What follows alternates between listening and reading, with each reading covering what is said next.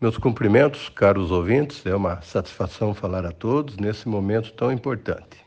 Porto União completa 106 anos de emancipação política administrativa. E nós queremos presentear a nossa cidade com várias obras que venham ao encontro do desenvolvimento dessa grande cidade, da cidade amiga. Mas principalmente aquelas obras que venham ao encontro dos anseios da nossa população.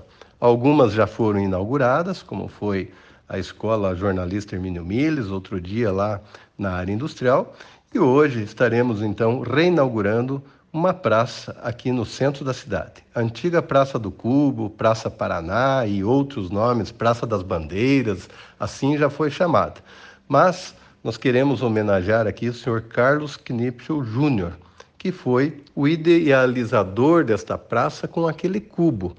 Ninguém sabe o porquê daquele cubo. E lá na reinauguração de hoje, às 18 horas. Então, além de nós homenagearmos a família Knipschel, nós estaremos contando a história do cubo e está lá em um painel o porquê daquela peça tão importante situada e instalada lá na praça, então agora denominada Carlos Knipschel Júnior.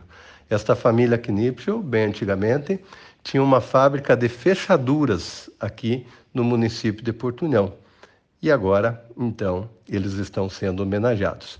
Também, agora à noite, teremos a apresentação dos candidatos a conselheiros tutelares. No dia 1 de outubro, nós teremos a eleição, do qual já convido a todos para participar do processo seletivo, para que possamos, então, eleger os cinco conselheiros tutelares que estarão atuando aqui no município de Porto União após as eleições. É o mês de Porto União é o mês da emancipação política da cidade amiga. Por isso, vamos continuar trabalhando.